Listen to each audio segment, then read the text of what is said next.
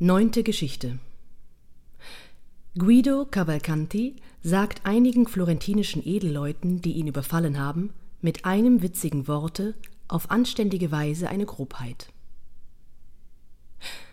Als die Königin sah, dass nunmehr, wo sich Emilia ihrer Geschichte entledigt hatte, niemand mehr außer dem, der das Vorrecht des Letzten hatte und ihr zu erzählen hatte, begann sie also obwohl ihr mir heute, meine anmutigen Damen, mindestens zweimal eine Geschichte, die ich hätte erzählen wollen, weggenommen habt, ist mir doch noch eine verblieben, deren Schluss ein so bedeutsames Wort enthält, das vielleicht bis jetzt noch von keinem ähnlichen erzählt worden ist. Ihr sollt also wissen, dass es in unserer Stadt in vergangenen Zeiten sehr hübsche und löbliche Gebräuche gegeben hat, die heute allesamt verschwunden sind, dank der Habsucht, die sich zugleich mit dem Reichtum in der Stadt breit gemacht und alle ausgerottet hat. So war es auch üblich, dass sich die Edelleute der einzelnen Viertel an verschiedenen Orten von Florenz versammelten und Gesellschaften bildeten, die auf eine gewisse Anzahl von Teilnehmern beschränkt waren, wobei sie darauf achteten, nur solche zuzulassen, die die Kosten füglich bestreiten konnten. Und heute hielt der eine, morgen der andere, und so der Reihe nach alle offenen Tisch, jeder an seinem Tage und für die ganze Gesellschaft. Und bei diesen Veranstaltungen bewirteten sie zu often Malen fremde Edelleute, wann welche nach Florenz kamen und auch Einheimische. Und wenigstens einmal im Jahre kleideten sie sich alle gleich und ritten dann und an den wichtigsten Festtagen gemeinsam durch die Stadt. Und manchmal stellten sie ein Lanzenbrechen an, entweder an einem hohen Feiertage oder wann die frohe Nachricht von einem Siege oder etwas anderem in die Stadt gekommen war. Unter diesen Gesellschaften war auch eine von Messer Betto Brunelleschi. Und Betto und seine Gesellen gaben sich alle Mühe, Guido di Messer Cavalcante de Cavalcanti als Mitglied zu gewinnen. Und das nicht ohne Grund.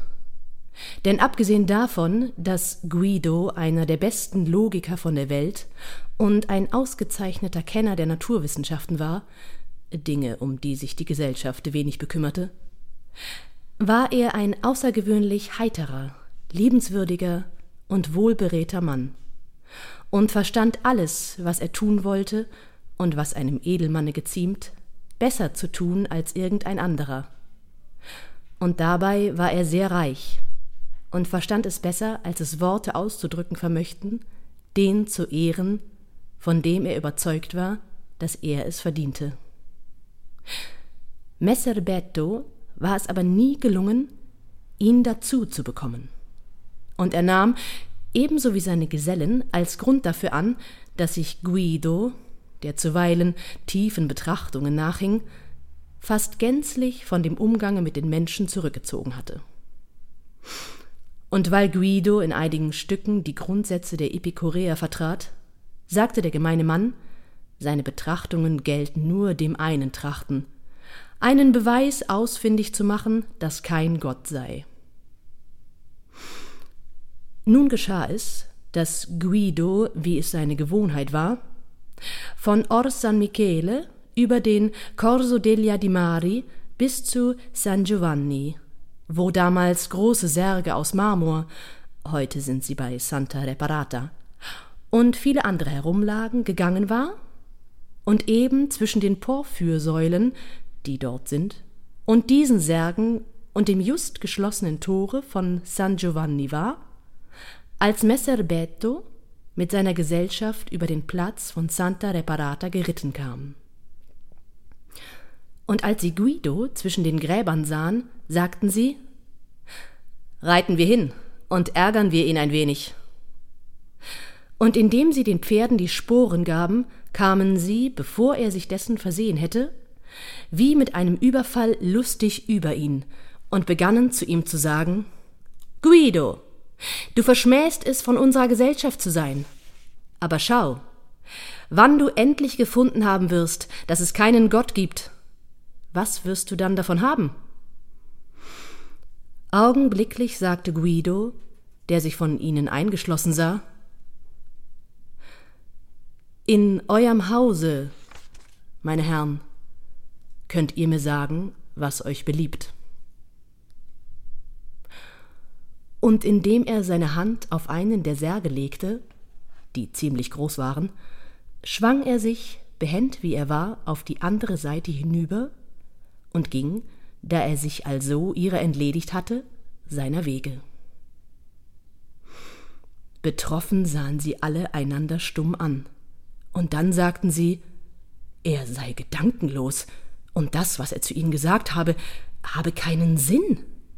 Denn der Ort, wo sie sich befänden, gehe sie nicht mehr an als alle anderen Bürger und Guido nicht weniger als irgendeinen von ihnen. Messer Beto aber kehrte sich zu ihnen und sagte Gedankenlos seid ihr, wenn ihr ihn nicht verstanden habt. Er hat uns in wenig Worten auf eine anständige Weise die größte Grobheit von der Welt gesagt. Wenn ihr richtig zuseht, so sind diese Särge die Häuser der Toten, weil die drinnen liegen und drinnen wohnen. Und damit, dass er sagt, die seien unser Haus, will er andeuten, dass wir und die anderen unwissenden und ungelehrten Leute im Vergleiche zu ihm und den anderen Gelehrten schlechter sind als die Toten. Und dass wir also, wenn wir hier sind, in unserem Hause sind. Da nunmehr jeder zu seiner Beschämung verstand, was Guido hatte sagen wollen, so ärgerten sie ihn nie mehr. Und Messer Betto galt bei ihnen fortan als ein scharfsichtiger und verständiger Edelmann.